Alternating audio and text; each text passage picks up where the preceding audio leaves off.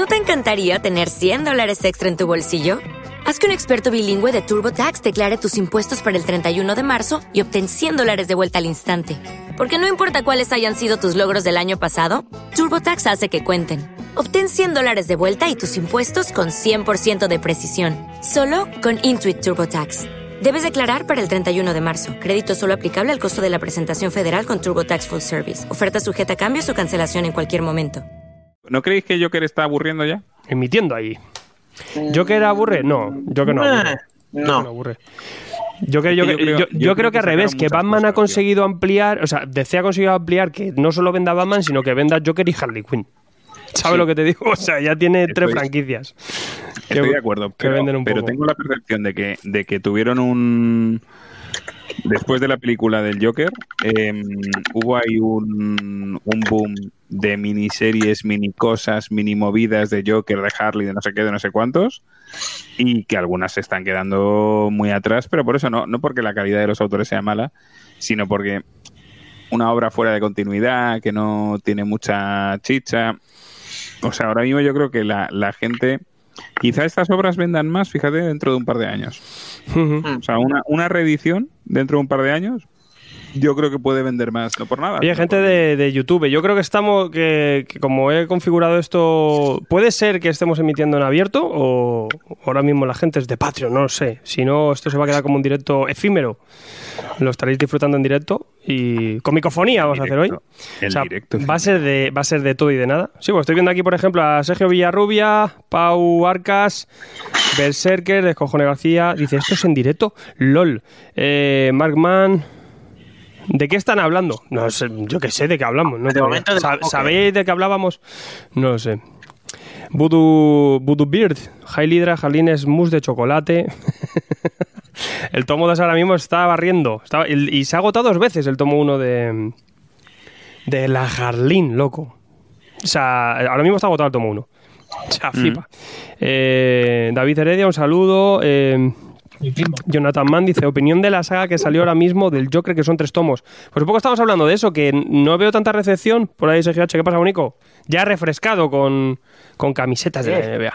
Oh, afeitado y de Me, básquet. me he equivocado de casco. Tío sexy, Ah, hoy se ha pasado por la tienda, ya, ya, ya ha venido a ver a su librero. Hombre, Señor mayor. Sí, ahí. ¿me ¿habéis visto esas pelis de ciencia ficción que se desintoxican y tal ahí Sí. en cámara? Pues eso está haciendo cuando he vuelto a casa.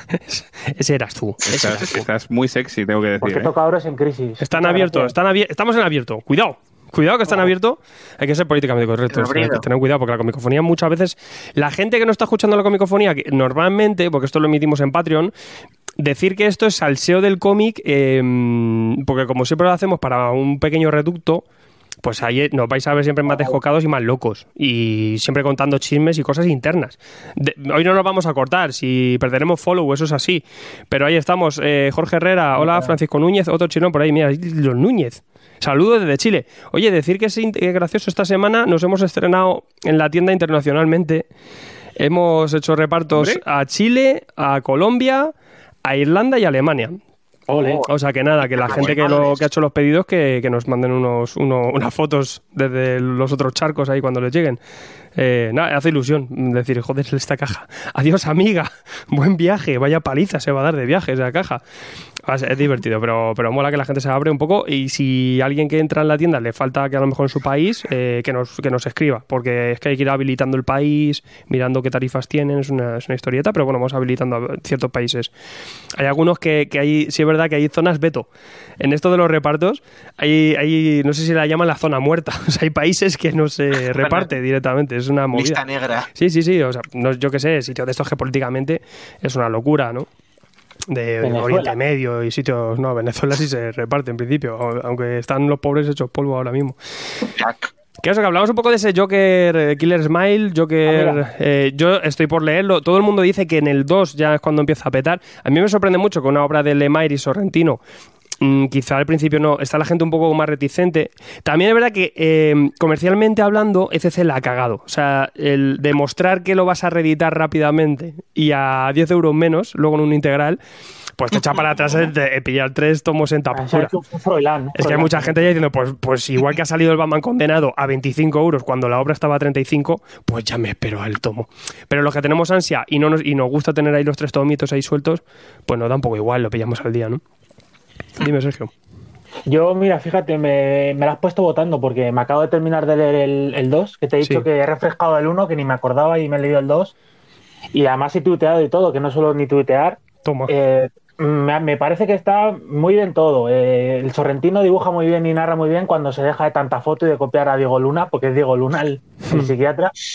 Pero es que me da la sensación de que no tiene, es todo muy acelerado, no tiene un trasfondo de que es todo muy precipitado y tampoco me da la sensación de estar leyendo nada nuevo dentro de la corrección y de lo y que está guay.